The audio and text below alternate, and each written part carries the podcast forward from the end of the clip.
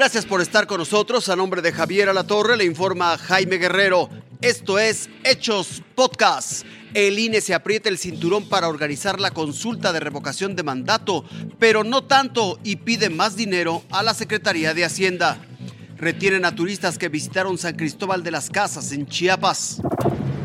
Con una montaña de firmas aún por procesar, el INE ya ha contabilizado más de 2 millones de apoyos que exigen la consulta de revocación de mandato, por lo que la realización de este ejercicio hasta ahora inédito en el país es inminente. Y hoy con la decisión que estamos por tomar, la revocación de mandato, para decirlo en breve, claro y fuerte, va. A los cuatro vientos el INE festejó un acuerdo que reduce el costo de la consulta en 524 millones de pesos pero con las reducciones y la reasignación de su gasto al INE todavía no le alcanza. Solo que ahora en lugar de solicitar 2.500 millones de pesos adicionales, pedirá a la Secretaría de Hacienda 1.738 millones para completar los 3.300 millones de pesos que costará la revocación de mandato. El INE acata y tiende la mano al gobierno.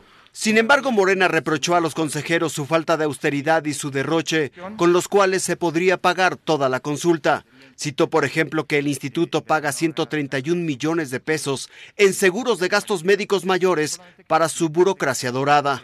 ¿Está usted de acuerdo en renunciar al seguro de gastos médicos mayores y destinar esos recursos al ejercicio de revocación de mandato? La respuesta es no. ¿Y sabe por qué? Porque sería ir en contra de lo que dice la suspensión que nos otorgó el ministro González Alcántara y sería ir en contra de lo que dice el Tribunal Electoral en su sentencia.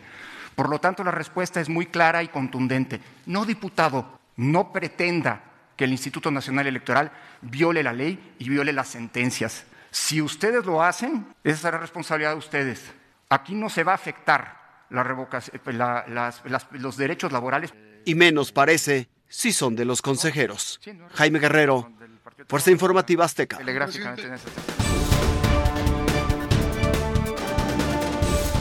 Momentos de angustia vivieron este martes por la noche turistas tanto nacionales como extranjeros que fueron retenidos en un bloqueo en Ochuc, Chiapas, cuando regresaban de Palenque. Manden apoyo para poder llegar a San Cristóbal y poder pasar. Por la madrugada, un grupo de operadores turísticos de San Cristóbal llegaron al lugar y lograron la liberación de sus compañeros y de al menos cuatro unidades con turistas. Se cumplió con el rescate de madrugada y con toda la banda. Pero bendito Dios, todo sin novedad, todo en buenos términos. Ya estamos en San Cristóbal con las unidades y con los turistas y compañeros conductores que estaban retenidos en el municipio de Ochuc. El problema en Ochuc se deriva de las elecciones por usos y costumbres que terminó en enfrentamientos. Con el lamentable suceso de esta agresión a los turistas, pues ya estamos presentando cancelaciones, eh, ya este, pues hay alerta en el sector turístico nacional. También se han registrado esta semana unidades baleadas, saqueo de combustible a transportistas y todo a pesar de que se ha llevado a cabo mesas de negociación con autoridades estatales. Alberto Chamelira, Fuerza Informativa Azteca.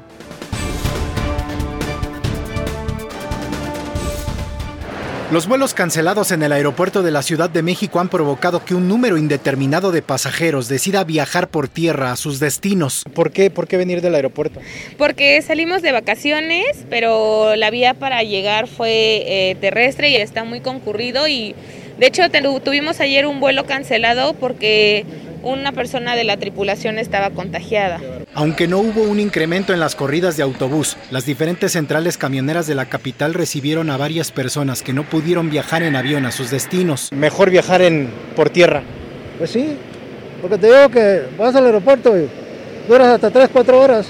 Algunos pasajeros que dejaron el aeropuerto viajaron por tierra a destinos del centro del país, aunque también hubo otros que hicieron viajes más largos. De hecho, nosotros venimos llegando de la ciudad de Cancún, ¿no? Venimos por una consulta médica y es necesario viajar, ¿no?